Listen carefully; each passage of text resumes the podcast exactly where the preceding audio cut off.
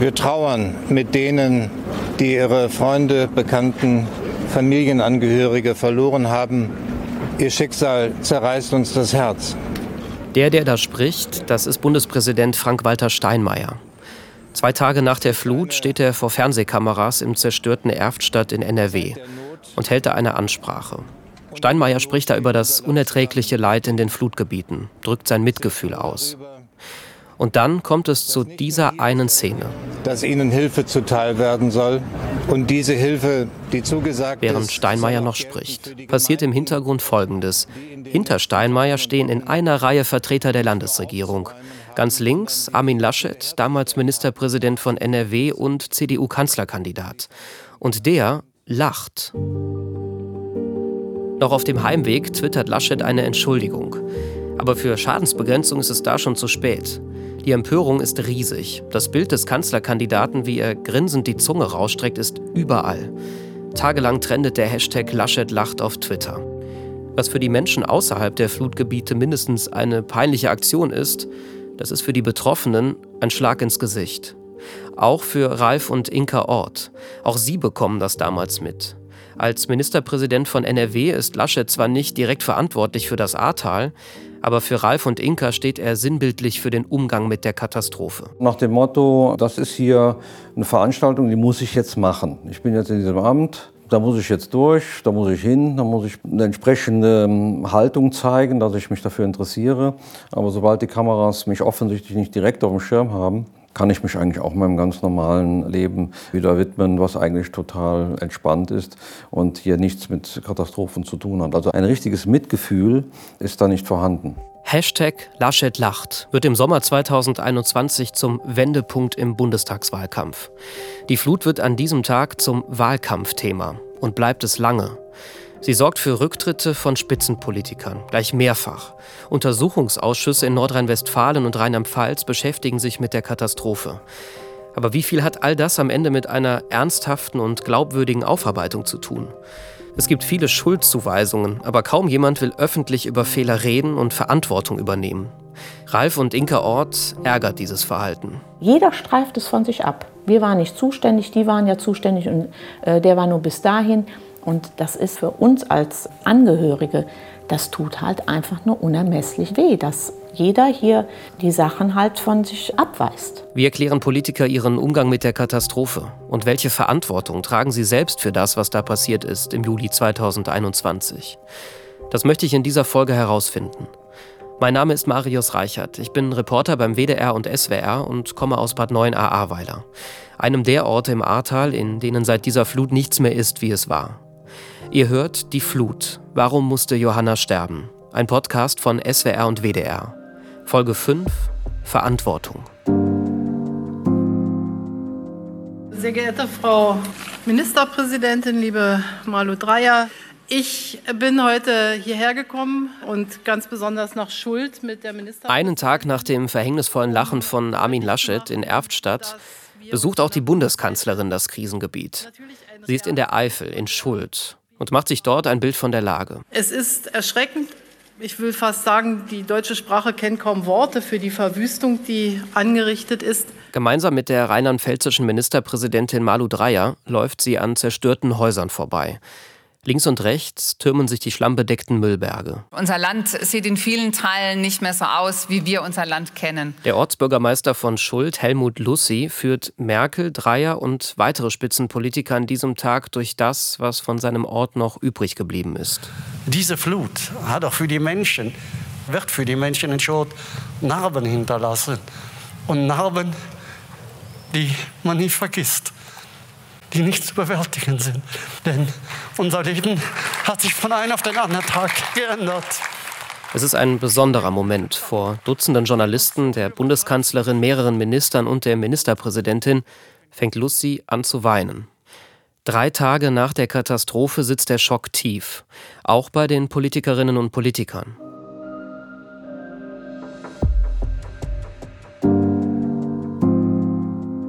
Kurz darauf wird die Pressekonferenz für die Fragen der Journalisten geöffnet. Warum die Alarmierung in der Nacht nicht richtig funktioniert habe, fragt ein Reporter. Ob Deutschland ein besseres Warnsystem brauche, will eine andere Reporterin wissen. Denn Medienberichte, dass Anzeichen für diese Katastrophe da waren und dass Warnungen zu spät kamen, die gibt es da schon. Aber so kurz danach sind sich die Spitzenpolitiker auf der Pressekonferenz einig. Das, was hier passiert ist, das hätte man kaum verhindern können. Bundeskanzlerin Merkel. Es gibt angesichts der Geschwindigkeit einfach Situationen, da ist man den Naturgewalten auch ein Stück ausgeliefert. Wir können jetzt auch nicht versprechen, dass wir das äh, verhindern können. Ministerpräsidentin Dreier. Mir ist nochmal wichtig zu sagen, wir haben hier ein total ausgeklüngeltes Hochwassermeldesystem. Und die Kreise und die Gemeinden kriegen immer frühzeitig, wenn die Pegelstände sich erhöhen, sofort Nachricht- und Warnhinweise. Alle hatten ihren Hochwasserschutz aktiviert. Ich habe noch keine Gemeinde gesehen und auch keinerlei Rückmeldung, wo nicht völlig klar war, dass wir wirklich alles, was wir zur Verfügung haben, das ist viel in diesem Land an Hochwasserschutz, dass das alles gerüstet und ja aufgebaut war. Es ist tatsächlich eine extrem dramatische Situation, die einfach mit diesem Ereignis zu tun hat, dass das Wasser schnell und in gigantischen Massen hier über den Landstrich und andere Landstriche eingefallen ist. Und auch der rheinland-pfälzische Innenminister Roger Levens ergreift das Wort. Das ist der, der gemeinsam mit Landrat Pföhler am Flutabend bei der Einsatzleitung im Kreishaus Ahrweiler war. Darum ging es ja in der letzten Folge. Und jetzt betont er nochmal. Ich war abends schon in der technischen Einsatzleitung. Wir haben sehr, sehr schnell, sehr, sehr schnell sehr viel Hilfe herbeigeführt. Die Einsatzleitung habe schnell und viel geholfen, sagt Roger Levens. Ihr wisst ja mittlerweile, der Kreis Ahrweiler hat erst nach 23 Uhr den Katastrophenfall öffentlich ausgerufen.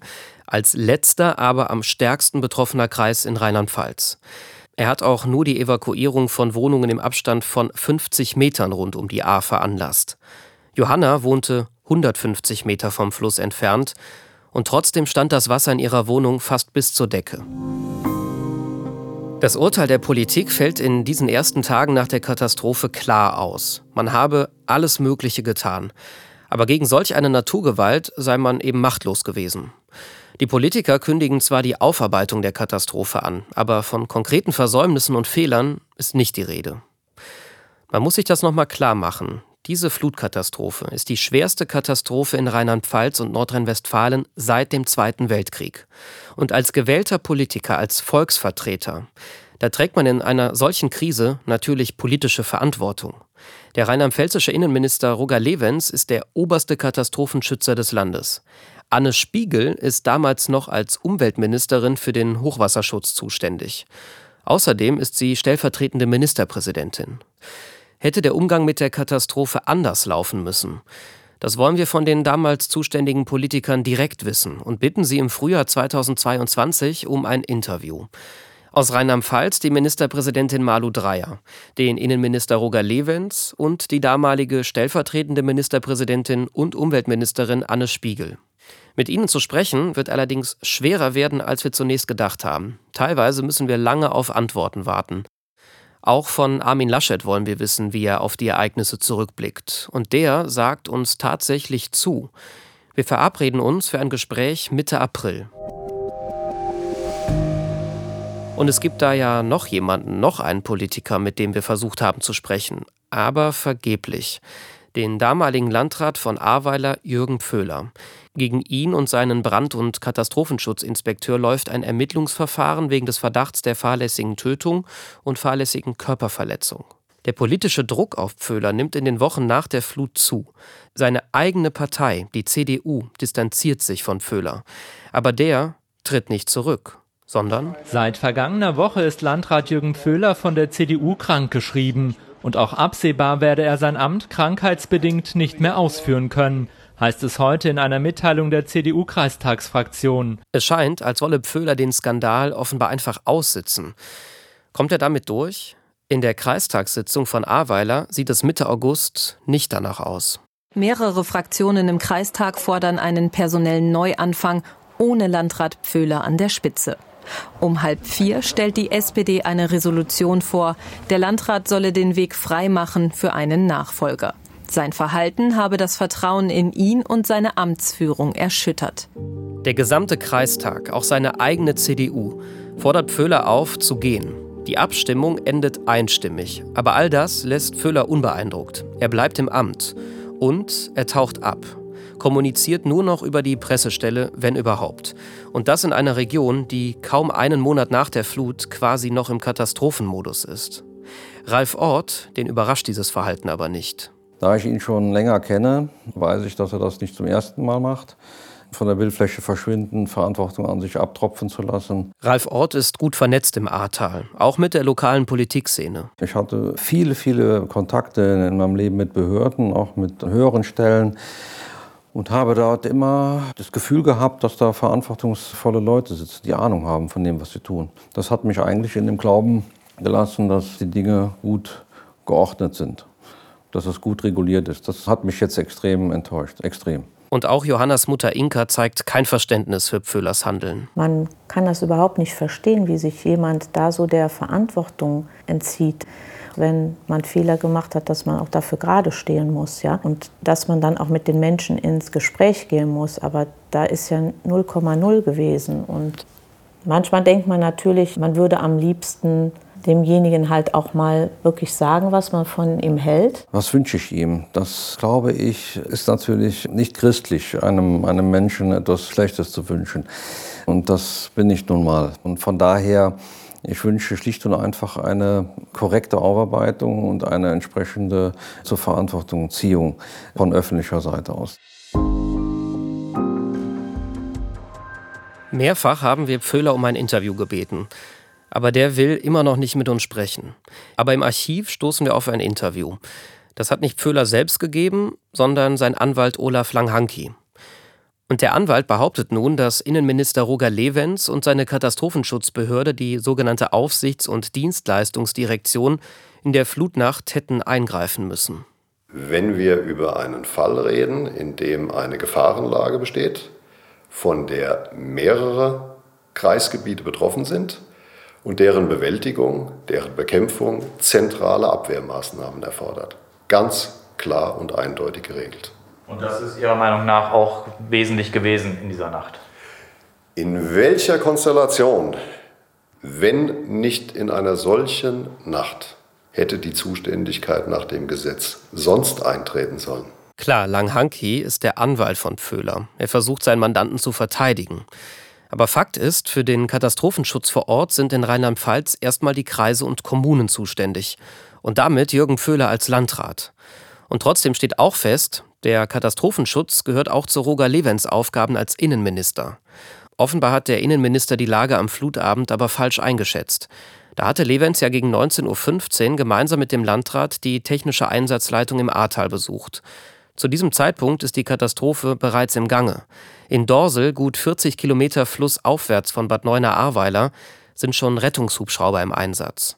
Trotzdem fährt der Minister wieder, beschreibt die Arbeit der Einsatzleitung als ruhig und konzentriert. Was sagt Levent selbst zu den Vorwürfen? Noch haben wir auf unsere Anfrage keine Antwort bekommen. Mitten in Berlin wird es jetzt so spannend wie wohl lange nicht mehr. Und damit herzlich willkommen zu unserer Bundestagswahlsendung. 26. September, Bundestagswahl. Knapp zweieinhalb Monate nach der Flut und Laschets Lachen. Wie schneidet Armin Laschet ab? Um 18 Uhr gibt es an diesem Sonntag die ersten Zahlen. In der Prognose für den Bundestag kommt die CDU auf 20, die CSU auf 5 Prozent, Union zusammen 25.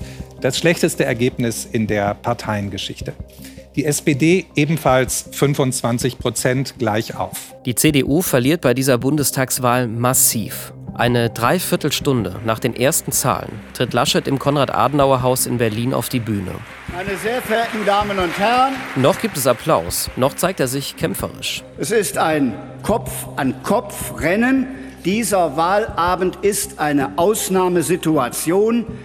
Wir haben derzeit noch keine gesicherten Endergebnisse, keine gesicherten Zahlen. Aber wir können jetzt schon sagen, mit dem Ergebnis können wir nicht zufrieden sein. Und trotzdem, der Ausgang der Wahl ist noch völlig unklar. Es wird ein langer Abend. Im Laufe des Abends stellt sich raus, die SPD ist stärkste Kraft, liegt mit knapp zwei Prozentpunkten vor der Union. An diesem Abend platzt damit der Traum von Armin Laschet, Bundeskanzler zu werden. Die Flut, das kann man ganz klar sagen, hat in diesem Sinne die Bundestagswahl entschieden. Das ist Albrecht von Lucke, Politikwissenschaftler und Redakteur beim Magazin Blätter für deutsche und internationale Politik. Wir müssen uns ja bewusst machen, dass der Abstand zwischen Laschet und Olaf Scholz, dem heutigen Bundeskanzler, letztlich keine zwei oder knapp zwei Prozent betragen hat. Und dieses Lachen war gewissermaßen der Kipppunkt im Wahlkampf von Armin Laschet. Es hat ihn völlig aus der Bahn geworfen. Es war eigentlich in dem Augenblick klar, dass all die anderen Schwächen, die er ja davor bereits gezeigt hatte, sich zu dem Eindruck kumulierten, hier ist ein Mann, der der Aufgabe nicht gewachsen ist. Ich glaube, man wird mit Fug und Recht sagen können, dass ohne das Lachen Armin Laschet heute der Bundeskanzler der Republik wäre. Für Albrecht von Lucke steht fest, ohne dieses Bild oder diese Filmaufnahmen ohne die Demonstration, dass Laschet nicht in der Lage war, in einem solchen Augenblick, der ja nun Anteilnahme, Empathie, auch staatsmännisches Format erfordert hätte, als er das alles belegte, dass das nicht vorhanden war, war diese Wahl gelaufen und äh, damit hat Olaf Scholz eigentlich nur noch eine Aufgabe gehabt. Er musste durch Zurückhaltung deutlich machen, dass er diesen Fehler nicht begeht, sondern dass er in der Lage ist, den Staatsmann zu geben, mit dem er dann die Wahl gewonnen hat. Zugegeben, wie die Wahl ausgegangen wäre, wenn Laschet nicht gelacht hätte, das kann ja niemand mit Sicherheit sagen. Was aber klar ist, dieser Auftritt hat ihm geschadet. Und was vor der Flut viele wohl für unwahrscheinlich gehalten haben, passiert. Die SPD stellt den Kanzler. Und der heißt Olaf Scholz. Seine Partei geht in ein Ampelbündnis mit den Grünen und der FDP. Und das ist ein großer Erfolg. Olaf Scholz beruft auch eine Frau in sein Ampelkabinett, die während der Flut noch stellvertretende Ministerpräsidentin und Umweltministerin in Rheinland-Pfalz war. Anne Spiegel von den Grünen wird Bundesfamilienministerin. Für sie wird die Flut noch ein politisch brisantes Nachspiel haben. Was dazu beiträgt, kurz nach der Wahl beginnen Untersuchungsausschüsse in Rheinland-Pfalz und Nordrhein-Westfalen mit ihrer Arbeit. In Rheinland-Pfalz versucht seit heute ein Untersuchungsausschuss des Landtages aufzuklären, ob die Behörden bei der Flut im Ahrtal Fehler gemacht haben. Es gibt den Vorwurf, dass zu spät und zu ungenau gewarnt wurde. Gegen den Landrat des Kreises Ahrweiler läuft deshalb ein Ermittlungsverfahren. Im Fokus des Untersuchungsausschusses dürfte neben Umweltministerin Spiegel von den Grünen auch SPD-Innenminister Levens stehen. Der war in der Flutnacht zwar im Krisenstab in Ahrweiler, fuhr dann aber wieder. Seit heute hat der NRW-Landtag einen Untersuchungsausschuss zur Hochwasserkatastrophe im Juli. Er soll bis Mai mögliche Versäumnisse und Fehleinschätzungen der Landesregierung und der nachgeordneten Behörden aufklären. In beiden Untersuchungsausschüssen sind ja namhafte Zeugen geladen. Es gibt fast wöchentlich Sitzungen. SWR-Reporter Konstantin Plecking aus unserem Podcast-Team ist regelmäßig zum Rheinland-Pfälzischen Untersuchungsausschuss nach Mainz gefahren und hat sich die Sitzungen auch angeschaut. Jetzt ermittelt ja auch die Staatsanwaltschaft Koblenz. Konstantin, was ist der Unterschied zwischen den Ermittlungen der Staatsanwaltschaft und so einem Untersuchungsausschuss? Die Staatsanwaltschaft, die ermittelt, ob sich jemand vor dem Gesetz strafbar gemacht hat und deswegen auch vor Gericht angeklagt wird. Von einem Untersuchungsausschuss, da geht es, sage ich mal, mehr um politische Verantwortung. Da wird grundsätzlich niemand in den Knast gehen, aber vielleicht seinen Posten zum Beispiel in der Landesregierung verlieren. Ich hatte mitbekommen, dass dieser U-Ausschuss stattfindet, dass da auch Parlamentarier auch mal alle ins Ahrtal fahren, um sich da selbst ein Bild von der Lage zu machen. Aber so eine richtige Vorstellung habe ich da noch nicht so von, was wirklich bei rumkommt. Also nimm mich mal mit, was passiert da. Das findet normalerweise ja nicht im Ahrtal statt, sondern das findet in Mainz statt, im Parlamentsgebäude, da im Plenarsaal, also ein richtig großer Raum. Das ist dann so eine richtig lange Sitzung, da kommen viele Zeugen und die werden dann von den Mitgliedern des Ausschusses befragt. Und wenn du da als Zeuge geladen bist, dann musst du da auch kommen. Das ist echt wie vor Gericht. Wie vor Gericht, da sitzen also die Leute auf einem Stuhl alleine vor den Mitgliedern, aber es gibt keinen Richter, ne? Ja, die sind da im Prinzip allein und werden von den Leuten befragt, schauen in zig Gesichter rein und da kommen echt kritische Fragen und die müssen die Zeugen dann auch beantworten. Also da haben die eine Pflicht zu. Und wer stellt dann diese Fragen? Ja, das sind die Mitglieder des Ausschusses aus den Fraktionen, die stellen die Fragen. Und das ist ja auch dann, wie gesagt, im Plenarsaal, wo die Debatten stattfinden. Und oben drüber auf so einer Empore, da sitzen dann Journalisten und die schreiben alles mit und das wird dann auch veröffentlicht. Was ist dein Eindruck? Ist das dann so ein politisches Gehacke, wo es also nur darum geht, der anderen Seite irgendwas anzuhängen, so wie man es kennt, erwartet? Oder bekommen die da auch wirklich was raus, was sie vorher noch nicht wussten? Wenn es um Politiker geht, dann ist es natürlich immer so ein bisschen so, dass es da so ein klein wenig politisches Gehacke gibt. Aber in Rheinland-Pfalz ist die Wahl ja noch etwas hin und deswegen ist das Gehacke jetzt, sage ich mal, nicht so groß. Aber ich habe das Gefühl, dass da auch viel sachorientiert gefragt wird und dass die da tatsächlich auch was rausbekommen. Wir haben hier im Podcast ja auch schon über einige Personen gesprochen, die auch politische Verantwortung haben. Hat denn da jemand im U-Ausschuss Verantwortung gezeigt oder sogar diese Verantwortung auf sich genommen? Würde ich jetzt ehrlich gesagt so nicht sagen. Da wurde stattdessen versucht, sozusagen die heiße Kartoffel, wie Ralf Ort das ja nennt, schnell wieder loszuwerden. Zum Beispiel der Innenminister Roger Levens, der sagt fast wortgleich das, was er auch sonst immer sagt, nämlich er habe eine ruhige und konzentriert arbeitende Einsatzleitung erlebt. Ja, Ministerpräsidentin Malu Dreyer, sie habe sich von Levens informieren lassen und erst dann rausgefunden, dass das ja so eine Katastrophe ist. Also mein Eindruck, muss ich jetzt schon sagen, war, dass gerade die hochrangigen Politiker vor allem versucht haben, nichts zu sagen, was ihrem Ansehen weiter schaden könnte oder was sie in irgendeiner Weise angreifbar machen könnte. Drei Monate nach der Flut ist also schon einiges passiert. Laschet hat die Bundestagswahl verloren, Untersuchungsausschüsse haben ihre Arbeit aufgenommen und die Staatsanwaltschaft ermittelt gegen Jürgen Pföhler und eine weitere Person. Trotzdem ist Pföhler im Herbst 2021 immer noch nicht zurückgetreten, obwohl das inzwischen so gut wie jeder fordert. Stattdessen hat er mittlerweile einen Antrag auf dauerhafte Dienstunfähigkeit gestellt und damit auf einen vorzeitigen Ruhestand. Ein Abgang ohne großes politisches Getöse. Ein Abgang ohne Fehlereingeständnis. Für Inka und Ralf ist das unerträglich. Sie möchten was tun, ein Zeichen setzen. Also fassen sie einen Entschluss. Sie gehen mit Johannas Geschichte an die Öffentlichkeit. Am 5. Oktober erscheint ein Artikel über Johanna im Kölner Stadtanzeiger. Es ist ein Nachruf über eine ganze Zeitungsseite mit einem großflächigen Foto von Johanna in ihrer Konditorenjacke. Sie schaut einen da direkt an mit ihren großen braunen Augen. Ihrem Blick kann man da kaum entkommen. Unter dem Foto steht die Überschrift Jung, verliebt und voller Pläne. Wenn man den Text liest, dann ist Johanna einem nochmal ganz nah. Da ist die Rede von ihrer Heimatverbundenheit und der engen Bindung zur Familie, von ihrer Leidenschaft fürs Modeln, ihrer Liebe zu ihren Katzen und ihrem Traum, eine Patisserie zu eröffnen. Und da geht es natürlich auch um die Unwissenheit der Menschen in Bad 9 Ahrweiler in der Flutnacht und um die Stunden des Bangens auf Mallorca. Wir sehen das auch als deutliches Signal für viele, die in dieser Rolle, wie wir jetzt stehen, als Opfer, Angehörige, die nicht die Kraft haben, auch jetzt mal zu sagen, liebe Politiker, liebe Menschen draußen, scheinbar habt ihr das nicht verstanden, dass etwas ganz Furchtbares passiert ist und dafür muss jemand auch mal sich entschuldigen und am Ende Verantwortung übernehmen. Wenn das eben nicht passiert, dann muss man auch damit leben, äh, dass es in der Öffentlichkeit auch mal ausgerollt wird, das Thema. Es ist einer der ersten großen Artikel über ein Todesopfer dieser Flut. Die Orts erzählen zum ersten Mal ihre Geschichte, erzählen von Johanna, so wie sie sie später uns für den Podcast erzählen werden. Und so halten sie die Erinnerungen wach. Natürlich kostet es auch eine immense Kraft, damit nach außen zu gehen. Wir sind das natürlich auch durch unsere Tätigkeiten eh immer etwas gewohnt gewesen, halt auch in der Öffentlichkeit zu stehen. Wir wollten, das wollen wir auch heute noch, wir wollen einfach, dass Johanna dadurch halt auch weiterlebt weil es gibt nichts Schlimmeres, als wenn man dann auch nicht mehr über denjenigen halt spricht. Mit Tätigkeiten, damit meint Inka zum einen ihren Verein, den bunten Kreis, der sich um schwerkranke Kinder und ihre Eltern kümmert, aber auch die Seniorenresidenz, für die Ralf und Inka selbstständig tätig sind. Bei beiden Tätigkeiten hatten Inka und Ralf immer mit genau den Themen zu tun, die jetzt auch im Mittelpunkt ihres Privatlebens stehen. Mit Verlust, mit Tod und Trauer. Also ganz wichtig für uns ist natürlich, dass wir gesagt haben, für die 134 Toten muss es ein Gesicht geben.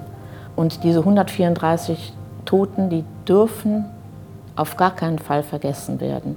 Und es gibt natürlich ganz viele, mit denen wir auch gesprochen haben, die gar nicht die Kraft dafür haben. Und wir müssen als Selbstständige zum Beispiel jeden Tag Verantwortung übernehmen, Entscheidungen treffen und da können wir uns auch nicht rausreden und irgendwelche Dinge halt aussitzen. Ja? Und natürlich schmeckt einem das auch nicht immer und man weiß natürlich manchmal auch nicht, ist es die richtige Entscheidung, aber wenn es nicht die richtige Entscheidung war, dann müssen wir auch die Konsequenzen tragen. Und das ist etwas, finde ich, etwas ganz, ganz Wichtiges, was eigentlich für uns alle eigentlich so ein Grundsatz sein sollte.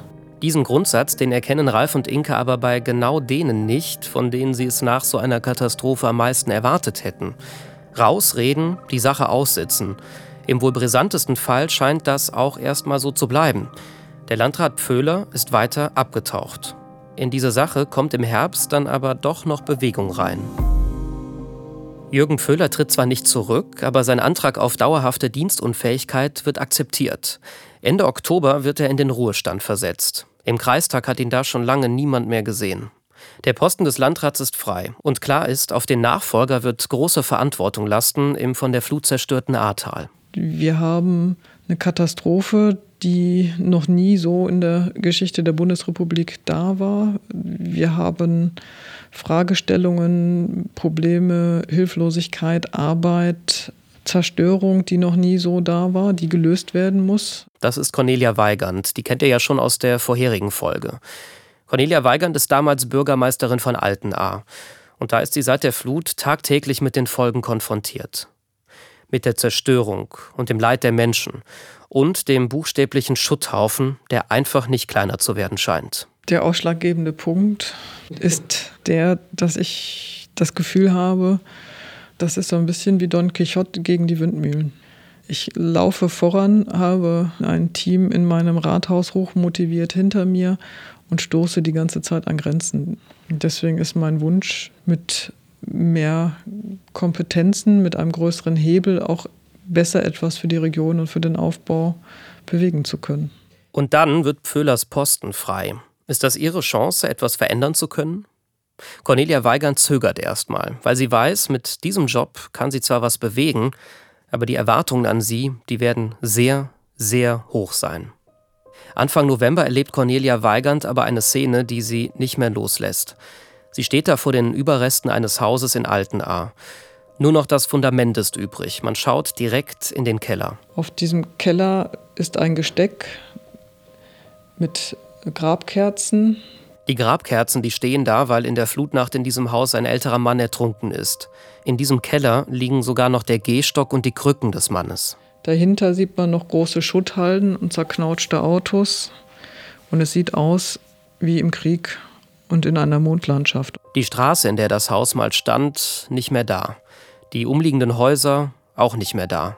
Ein paar hat die Flut mitgerissen, andere mussten danach abgerissen werden. Und dieses Gefühl, dass es noch immer so aussieht, nach so vielen Monaten. Das ist, war für mich komplett symbolisch, wie ist die Situation und wie weit ist der Weg noch überhaupt bis zu einer gewissen Normalität, geschweige denn wieder intakten Orten. Und das war ein bisschen der Kipppunkt, wirklich. Cornelia Weigand trifft eine Entscheidung. Sie will als Landrätin kandidieren. Am 23. Januar 2022 ist dann die Wahl. Insgesamt gibt es vier Kandidaten für den Posten des Landrats. An diesem Abend kommen alle im Kreishaus in Ahrweiler zusammen. Und auch ich bin da, weil ich für den WDR berichte.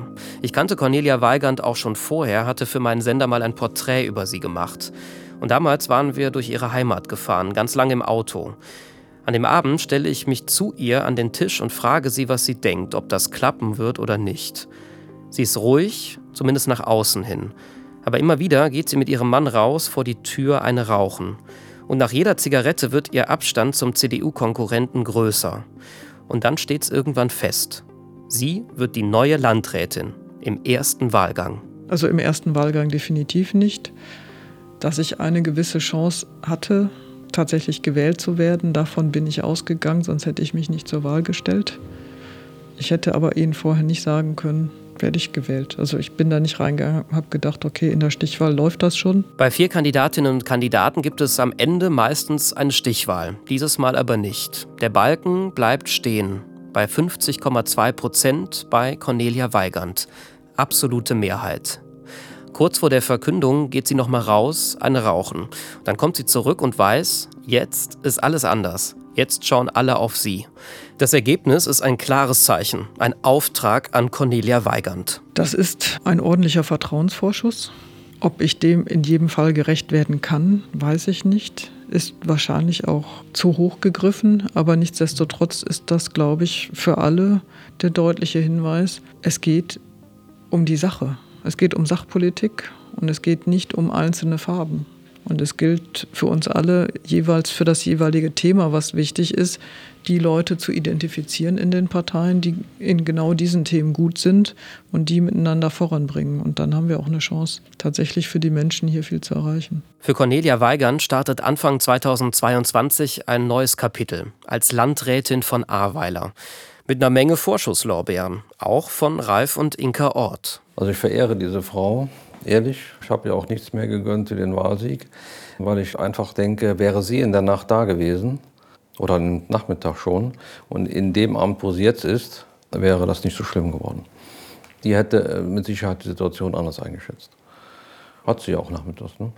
Und in der verantwortlichen Situation äh, wäre sie mit Sicherheit nicht von einem Stab weggegangen nach dem Motto, hier läuft alles geordnet und ruhig ab. So wie Ralf Ort über Cornelia Weigand denkt, so denken viele Menschen aus dem Ahrtal. Sie hätte es besser gemacht.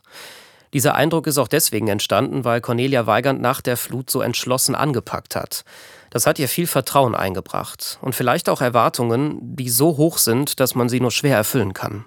Das signalisiert mir, dass Menschen sehr traurig und sehr verzweifelt sind und sehr viel Hoffnung haben, dass manches hätte anders gehen sollen und vielleicht in Zukunft anders gehen kann. Cornelia Weigand, sie wirkt auf mich sehr entschlossen. Sie macht sich keine Illusionen. Sie weiß, dass sie eine wichtige Aufgabe hat, viel Verantwortung. Dass sie vielleicht in Deutschland gerade den schwersten Landrätinnenjob hat. Eine Frau, die eine Katastrophenregion wieder vereinen muss, wieder aufbauen muss. Das wird uns alle noch ganz lange begleiten und dem müssen wir Raum geben, damit wir heilen können. Und ich glaube, um Heilen geht es auf jeder Ebene. Physisch mit Stein und Asphalt und was auch immer dazugehört. Und menschlich, körperlich, seelisch, all das, was dazugehört. Also ich wünsche mir für uns, dass die Betroffenen, wir, und da sage ich dann wir, das Gefühl haben, wir sind hier wieder zu Hause. Es ist auch wieder schön hier zu leben. Die Flut hat also auch politische Folgen im Ahrtal. Eine neue Landrätin ist gewählt. Ob der ehemalige Landrat Jürgen Föhler tatsächlich im juristischen Sinne Schuld trägt an der Katastrophe, das müssen nun die weiteren Ermittlungen der Staatsanwaltschaft klären. Bis zu einer Verhandlung und einem Urteil gilt die Unschuldsvermutung. Und jetzt, Monate nach der Flut, steigt auch der Druck auf andere Politiker. Am Tag 8 mit Zeugenvernehmungen im Untersuchungsausschuss dreht sich heute wieder alles um die Frage, ob am Fluttag früh genug vor einer heftigen Flut im Ahrtal gewarnt wurde und warum das zuständige 11. März 2022, fast acht Monate nach der Flut. Im Untersuchungsausschuss kommt es zur bis dato wohl am meisten beachteten Aussage. Die Frage, warum das Umweltministerium nicht öffentlich Alarm schlug, muss die damalige Umweltministerin Anne Spiegel heute Abend im Ausschuss klären. Anne Spiegel muss aussagen, damals bei der Flut Umweltministerin in Rheinland-Pfalz und jetzt Bundesfamilienministerin. Am Abend kommt Spiegel mit einer schwarzen Limousine in Mainz an. Umringt von Kameras und Journalisten betritt sie den Landtag. Sie wirkt sehr angespannt. Ich habe mich bislang aus Respekt vor dem parlamentarischen Verfahren nicht in den Medien geäußert. Ich gebe zu, dass das gerade in den letzten Tagen nicht einfach war, aber ich werde jetzt zu allen Fragen im Untersuchungsausschuss Stellung nehmen. Was ist passiert? Seit der Flut ist Spiegel immer stärker in die Kritik geraten wegen ihres Umgangs mit der Katastrophe. Der erste Vorwurf, Spiegels Ministerium verschickte am Nachmittag vor der Flut etwa gegen 17 Uhr eine Pressemitteilung, in der es hieß, dass kein Extremhochwasser drohe. Und das, obwohl es zu diesem Zeitpunkt schon deutliche Pegelprognosen gab. Pegelprognosen, für die das Landesamt für Umwelt zuständig ist, also eine Behörde, die Spiegel unterstellt ist. Die Behörde informierte das Ministerium noch am frühen Abend, dass eine katastrophale Lage drohe. Aber eine weitere Pressemitteilung gab das Umweltministerium nicht raus. Es gab die Warnung offenbar auch nicht an die Ministerpräsidentin Malu Dreyer und den Innenminister Roger Levens weiter.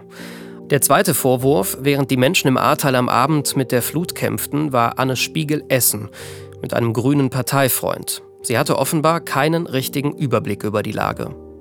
Der dritte Vorwurf, am Tag nach der Flut, als Spiegel das gesamte Ausmaß der Katastrophe klar wurde, schrieb sie SMS-Nachrichten, die Medien später veröffentlichten und die für viel Kritik sorgten. Spiegel schrieb da, das Blame Game könnte sofort losgehen. Wir brauchen ein Wording, das wir rechtzeitig gewarnt haben. Die Kritik, es ging ihr offenbar erstmal um ihr eigenes Image. Mit Blick auf Innenministerkollege Roger Levens von der SPD hatte sie die Sorge, ich traue es Roger zu, dass er sagt, die Katastrophe hätte verhindert werden können, wenn wir als Umweltministerium früher gewarnt hätten. Acht Monate nach diesen Vorfällen ist viel passiert. Die ehemalige rheinland-pfälzische Umweltministerin Anne Spiegel ist aufgestiegen. Zum Zeitpunkt ihrer Befragung im Untersuchungsausschuss ist sie schon Bundesfamilienministerin. Aber mit jeder neuen Enthüllung steigt der Druck auf die Ministerin. Nachdem sie an diesem Abend im Untersuchungsausschuss Stellung bezogen hat zu den Vorwürfen, äußert sie sich auch vor den wartenden Journalisten.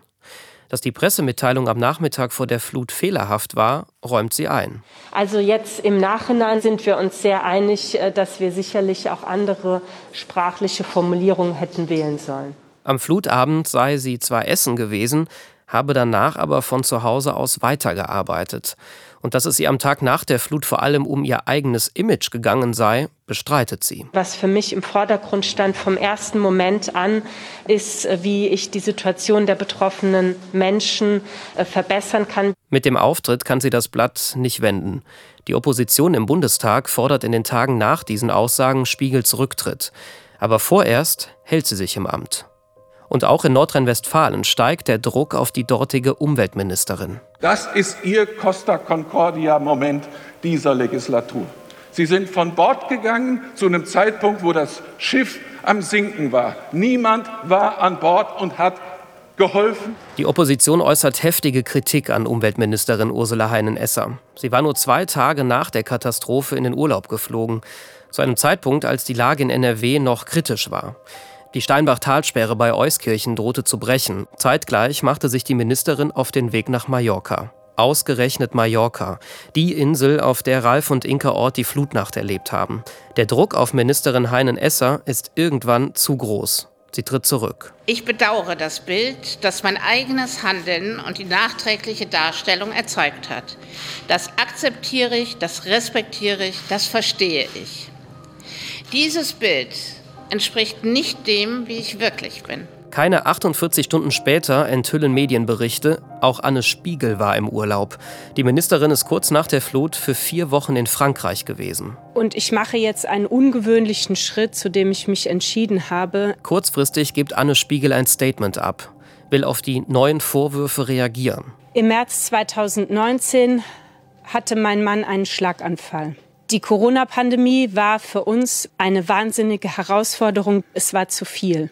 Die Familie habe den Urlaub gebraucht. Es sei ein Fehler gewesen, in den Urlaub zu fahren, sagt sie. Aber nach der Erklärung tritt Spiegel nicht zurück. Diese Pressekonferenz war historisch absolut einzigartig. Wahrscheinlich nicht einmal nur für die Geschichte der Bundesrepublik, sondern weit darüber hinaus. Man erlebte eine völlig derangierte Ministerin. Für Hinterbliebene, Opfer dieser Ereignisse, muss diese Pressekonferenz im Kern eigentlich eine Zumutung gewesen sein? Weil sie im Kern letztlich nur um die Befindlichkeit der Ministerin kreiste? Das ist wieder Politikwissenschaftler Albrecht von Lucke. Seit vielen Jahren beobachtet er das politische Geschehen in Berlin und er ist in Rheinland-Pfalz aufgewachsen und hat sich in den vergangenen Monaten viel mit der Flut beschäftigt. Es war ja auch keine Pressekonferenz, bei der sie ihr Scheitern erklärt hätte, um dann daraus, was das einzig Logische gewesen wäre, in Anbetracht der Opfer, die Konsequenz gezogen hätte zu sagen, ich trete von meinem Amt zurück. Nein, es war der flehentliche Versuch, im Amte bleiben zu wollen und letztlich damit nicht die Sicht der Opfer in den Kern zu stellen, sondern eigentlich nur die eigentliche Befindlichkeit. Weil der Druck in den Stunden nach dem Statement noch größer wird, entschließt sich Anne Spiegel am nächsten Tag, also am 11. April, doch zurückzutreten. Jetzt gibt es Leute, die sagen, warum müssen Ministerinnen wegen eines Urlaubs zurücktreten? Ist das überhaupt verhältnismäßig? Dazu sagt Albrecht von Lucke. Beide sind in völligem Fehlverhalten und Fehleinschätzung nach kürzester Zeit in den Urlaub gefahren.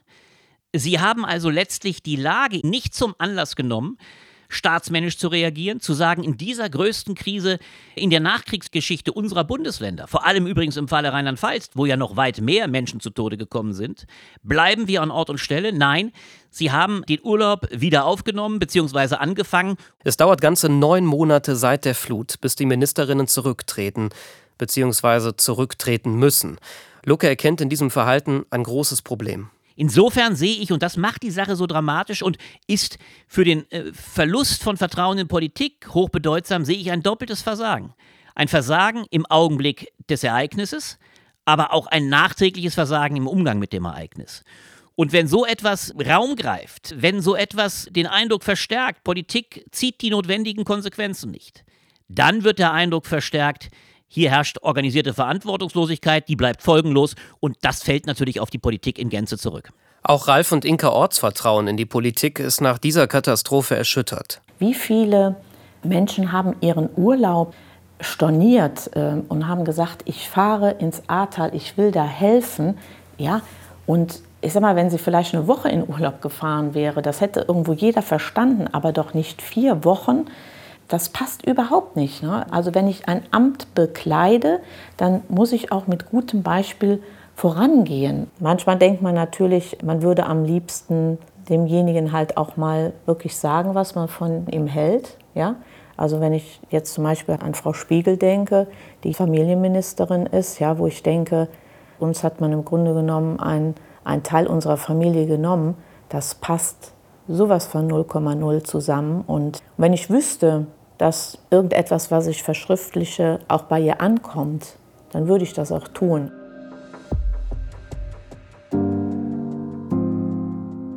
Die Aufarbeitung der Katastrophe zieht also echt weite Kreise, von der kommunalen über die Landes- bis zur Bundesebene. Und das alles aufzudröseln, ist gar nicht so einfach. Das habt ihr in den letzten Minuten ja wahrscheinlich selbst gemerkt. Der Grad der Verantwortung, den die verschiedenen Beteiligten auf allen Ebenen tragen, der ist ja auch ganz unterschiedlich. Es gibt die direkt Beteiligten, die selbst vor Ort waren, wie Jürgen Pföhler oder Cornelia Weigand. Und es gibt die, die vielleicht nur über eine Behörde verfügen, die aber gleichzeitig von Amts wegen eine ziemlich große Verantwortung gegenüber dem Volk tragen und diese auch wahrnehmen müssen, auch wenn sie selbst am Geschehen vielleicht nur indirekt beteiligt waren. So wie etwa Roger Levens oder Anne Spiegel. Gerne hätten wir mit den Politikerinnen und Politikern persönlich über ihre Rolle bei dieser Flutkatastrophe gesprochen. Angefragt haben wir ja. Von Anne Spiegel hören wir, als sie noch Bundesfamilienministerin ist, erstmal nichts. Keine Antwort. Ebenso wenig vom rheinland-pfälzischen Innenminister. Auch von der Ministerpräsidentin Malu Dreyer gibt es erstmal keine Zusage. Aber Armin Laschet, der hatte uns ja schon zugesagt. Fairerweise muss man sagen, im Gegensatz zu den Politikern aus Rheinland-Pfalz steht für Laschet da schon weniger auf dem Spiel. Er ist ja nicht mehr Ministerpräsident, Kanzlerkandidat und auch kein CDU-Vorsitzender mehr. Als Anfang April dann erst die NRW-Umweltministerin Ursula Heinen-Esser und kurz darauf Anne Spiegel zurücktreten, da wendet sich das Blatt aber doch nochmal. Kurz nach Spiegels Abgang sagt Laschet uns wieder ab, wenige Tage vor dem Interview. Ob die Flutkatastrophe jetzt doch ein zu heißes Eisen ist? Lieber mal nichts riskieren? Ob es da einen Zusammenhang gibt, das wissen wir nicht. Die Vermutung liegt zumindest nahe. Wir versuchen es nochmal bei Malu Dreyer. Da heißt es erst, ein Interviewtermin Ende April sei ihr zu früh. Der Podcast erscheine ja erst zwei Monate später. Aber auch als wir einen späteren Termin Mitte Mai vorschlagen, bleibt es bei der Absage.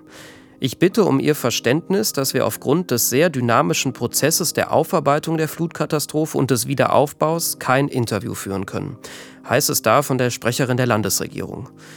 Daran lässt sich auch nichts ändern, aber das ist natürlich ernüchternd. Denn gerne hätte ich auch den Wunsch der Orts an die Politik herangetragen, dass jemand öffentlich Verantwortung übernimmt. Wir fragen auch nochmal den rheinland-pfälzischen Innenminister Roger Levens an. Nach längerem Hin und Her sagt auch der uns ab. Sein Büro verweist aber darauf, dass man den Kollegen vom Fernsehen ein Interview geben würde. Die machen eine Dokumentation zur Flutkatastrophe, die kurz nach unserem Podcast zum Jahrestag im Fernsehen im ersten läuft und in der ARD Mediathek veröffentlicht wird. Die Flut, Chronik eines Versagens. Schaut da gerne mal rein. Leven stellt sich den Fragen von Journalisten also zumindest, wenn auch nicht uns. läuft, nicht erschrecken, ich werde kurz eine Klappe schlagen. Geht los? Alles gut? Reporter Kai Dietzemann vom SWR fragt ganz intensiv nach. Etwa eine halbe Stunde geht das Interview. Es geht natürlich auch um Levens Besuch in der technischen Einsatzleitung im Kreishaus Ahrweiler. Welches Gefühl hatten Sie vor Ort? Als sie dann in der technischen Einsatzleitung war, von der wir ja jetzt im Nachhinein wissen, dass da nicht allzu viel äh, gut funktioniert hat.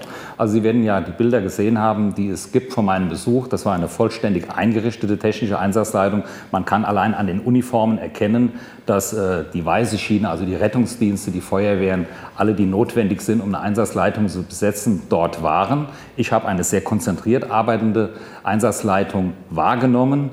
Und man hat äh, mir die Vorbereitungsstände zu dem Zeitpunkt berichtet.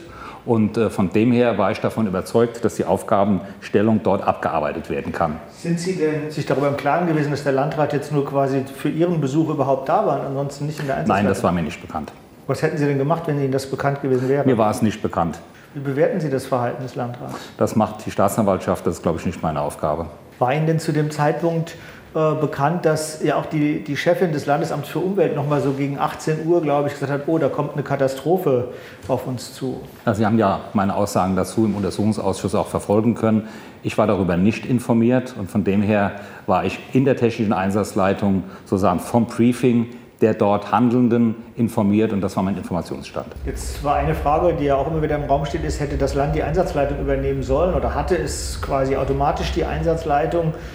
Wenn Hubschrauber angefordert sind, waren mehrere Landkreise betroffen. Mhm. Wie stehen Sie dazu? Also wir haben ja ähm, erst ein Jahr vor dem Ereignis das Landesbrandkatastrophenschutzgesetz im Landtag einstimmig weiterentwickelt. Und da ist klar festgelegt, dass die Einsatzleitungen in solchen Fällen durch die kreisfreien Städte und die Landkreise vor Ort geführt werden. Und das hat sich immer sehr bewährt, auch in dieser Nacht an anderer Stelle weil man einfach die Ortskenntnisse hat.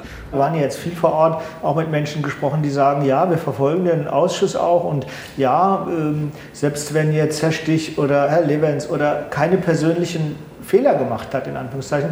Es gibt eine politische Verantwortung. Sie sind der oberste Katastrophenschützer. Wir erwarten, dass jemand politische Verantwortung übernimmt. Wie sehen Sie das selber? Sind Sie politisch als oberster Katastrophenschützer also es gibt, der, ja, es, gibt, es gibt in Rheinland-Pfalz keinen obersten Katastrophenschützer. Das sieht das Landesgesetz aus guten Gründen nicht vor, weil wir sagen, Einsatzleitungen bei Naturkatastrophen, zum Beispiel bei Hochwasser, müssen aus den von mir genannten Ortskenntnissen vor Ort organisiert sein. Und ich bin abends hin, um zu zeigen, wenn Hilfe benötigt wird, stehe ich zur Verfügung. Dann kann man mich anrufen, dann kann man mich kontaktieren. Also das heißt, Sie sehen, Sie sehen sich nicht als obersten Katastrophen, Sie sehen keine politische Verantwortung in Ihrem Haus bei sich. Ich habe Ihnen jetzt dazu genau gesagt, wie ich die Dinge bewerte. Levens weist die Verantwortung also von sich. Seine Katastrophenschutzbehörde, die Aufsichts- und Dienstleistungsdirektion, die habe gearbeitet. Er habe die Katastrophe nicht kommen sehen. Und zuständig für Katastrophenschutz seien vor allem die Kommunen und Landkreise. Und das sei auch gut so. Dreier, Spiegel, Laschet und Föhler, sie wollen weiterhin nicht mit uns reden. Unsere Fragen, die Fragen der Familie Ort, können wir also nicht stellen. All das verwundert Ralf Ort nicht. Naja, die Flut scheint jetzt mit dem Abstand von ein paar Monaten für die Politiker auch wie eine heiße Kartoffel zu sein. Keiner möchte die jetzt in der Hand haben. Und ich glaube, das hat es jetzt wieder gezeigt. Inka und Ralf sind im Ahrtal nicht die einzigen, die enttäuscht sind von der bisherigen Aufarbeitung. Das habe ich immer wieder auch selbst mitbekommen. Da ist zum Beispiel der Winzer, der ein Jahr nach der Flut immer noch keine finanzielle Unterstützung vom Staat bekommen hat. Da ist die Familie, die gerade den Keller neu gemacht hatte und beim letzten größeren Regen war wieder alles nass, weil die Kanäle verstopft sind, das Grundwasser von unten hochsteigt. Da sind Uferbereiche, Straßen, die immer noch genauso kaputt sind wie vor einem Jahr. Ich kann das ehrlich gesagt nicht nachvollziehen. So viel Gerede der Politiker um Zuständigkeiten, das wirkt alles so unfassbar weit weg. Den Schmerz von Ralf und Inka und anderen Opferangehörigen, den kann ich mir aber nur vorstellen.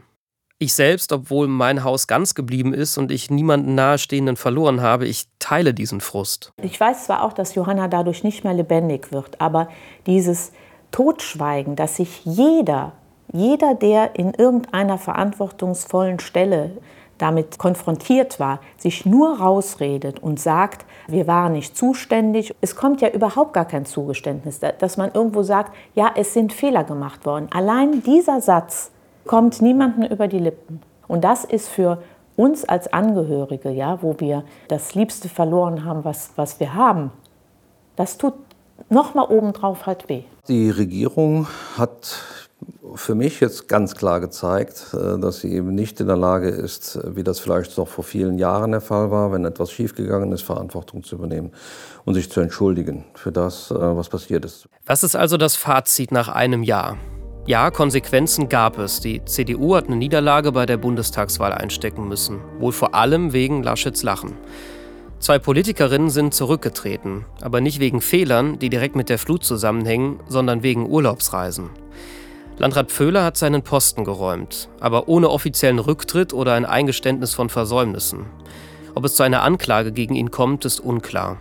Und bis der Untersuchungsausschuss zu einem abschließenden Urteil kommt, wird wohl auch noch einige Zeit vergehen. Zeit, in der die Katastrophe im kollektiven Gedächtnis immer weiter in den Hintergrund rückt. Dabei dürfte das Vergessen das größte Hindernis für die Aufarbeitung sein. Aus der Katastrophe müssen rechtzeitig die richtigen Schlüsse gezogen werden. Sonst laufen wir Gefahr, dass sie sich wiederholt, mit denselben tragischen Folgen oder noch schlimmeren. Die Politiker, die haben ja auch das versprochen. Levens kündigt am Ende des Interviews noch an, wir wollen die Gesamtsituation bewerten und mit Vorschlägen, die auch mit Experten diskutiert sind, belegen, um uns nach vorne so aufzustellen, dass wir gelernt haben aus dieser Nacht und dass wir diese Lehren auch in eine Weiterentwicklung eines Gesetzes und entsprechender Vorschriften eingießen werden. Und auch andere Spitzenpolitiker kündigen an, dass man aus der Katastrophe lernen werde. Deutschland ist ein starkes Land und wir werden uns dieser Naturgewalt entgegenstemmen, kurzfristig, aber eben auch mittel- und langfristig durch eine Politik, die eben die Natur und das Klima mehr in den Betracht zieht, als wir das in den letzten Jahren gemacht haben. Auch das wird notwendig sein. Es ist ja vollkommen klar, dass nach jeder Krise, nach jedem Hochwasser neu überlegt wird, was kann man weiterhin weiterentwickeln. Da müssen wir natürlich nach der Beseitigung der schlimmsten Schäden überlegen, was heißt das in der Weiterentwicklung der Krisenbewältigung. Aber das ist auch so selbstverständlich, dass wenn Dinge sich verändern, man nicht als Politik sagt, wir machen einfach alles wie immer, sondern wir müssen einfach weiter gucken, was kann man auch lernen dann weiterhin für die Zukunft. Die Frage ist also, was wird daraus? Welche Lehren ziehen wir aus Johannas Tod? Darum geht es in der nächsten Folge von Die Flut. Warum musste Johanna sterben?